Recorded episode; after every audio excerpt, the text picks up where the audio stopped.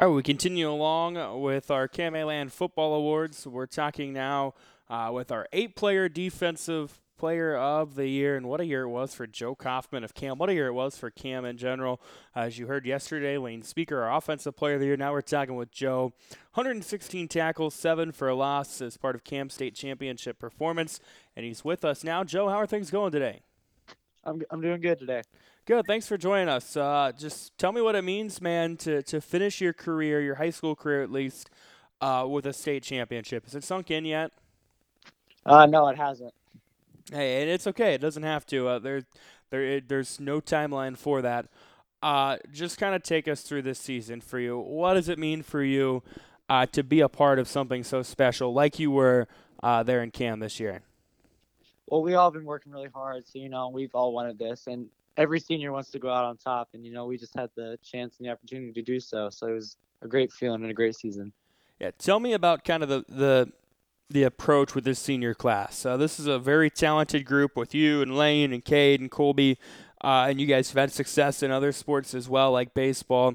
Uh, but what was kind of the thoughts coming into the season? It looked like from the start you guys were focused. Yeah, we were. We were all locked in from the get go.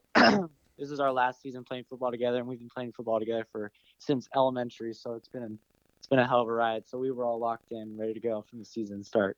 Yeah, a dominant year for you guys. Uh, and a lot of people are going to talk about the offense because it put up video game like numbers, but uh, the defense was fantastic as well, and you were you were the leader of that. Uh, what can you say about what you guys were able to do defensively this year?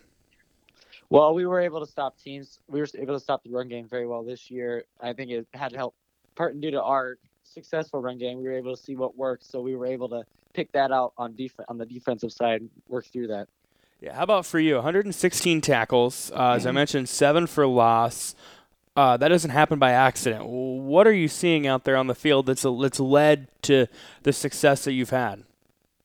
Well, I've been I've been playing linebacker for a long time, and I've always been good at scraping. And this year, I was able to actually put on some size, so I was able to break through linemen instead of having to go around them. So it's been a lot easier to bring people down. Yeah. What do you feel is your strength from your biggest strength from the linebacking position, or really just from a defensive standpoint in general? I'd have to say my speed and uh, my ability to make decisions. Yeah. How do you try to use those in your favor, particularly on the speed? Uh, what's the approach with that? Well, I'm a lot faster than a lot of the linemen that have to come up to the second level to block me. So my mentality is if I can get around them first and they and they can't touch me, then I can get to the ball carrier first. And you had multiple plays like that, and following your guys' playoff run. Uh, again, talking with Joe Kauffman of Cam, our KMAland eight-player defensive player of the year. You guys had a monster run there towards the end of the season uh, with Fremont Mills, and then Newell Fonda and Audubon, and then Easton Valley. We're talking, you know, perennial powers and high-powered offenses, and you guys were able to contain them. Uh, kind of take us through that journey. What was it that clicked?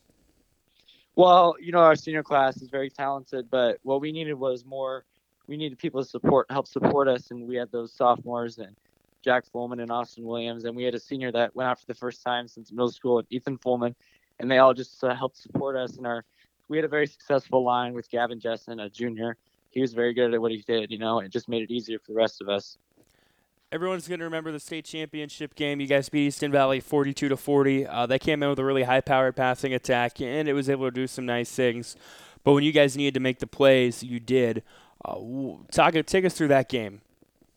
Uh, we came into that game. We knew they had a very successful run defense. So our mentality was if we can break through their run defense, we can win that game. On def- on the defensive side, we were focused on shutting down their uh, their pass attack, and they were very good at it. They executed very well on offense, so it became a shootout in the end. Yeah, and walk us through that final drive. Uh, you know, they had an opportunity to go down the field, and I mean, they had a decent field goal kicker too, and could have kicked a field goal to win it, but you guys clamped down. Uh, what was kind of the message or the approach going into that last drive? Well, as you, as anyone that was there can tell you, it was really hard to hear. I could barely hear myself think. It was so loud in that stadium. Um, everyone was just like, everyone was just very tense. You could tell that people were nervous, but we were just, we we were telling ourselves to stay calm. Our coaches were telling us to stay calm, just play off, and we were just focused on shutting them down. It's Joe Kauffman of Cam, our A player defensive player of the year. Joe, congratulations on a fantastic season and a fantastic career. Thank you so much for the time today, and take care. Yep, anytime. You too.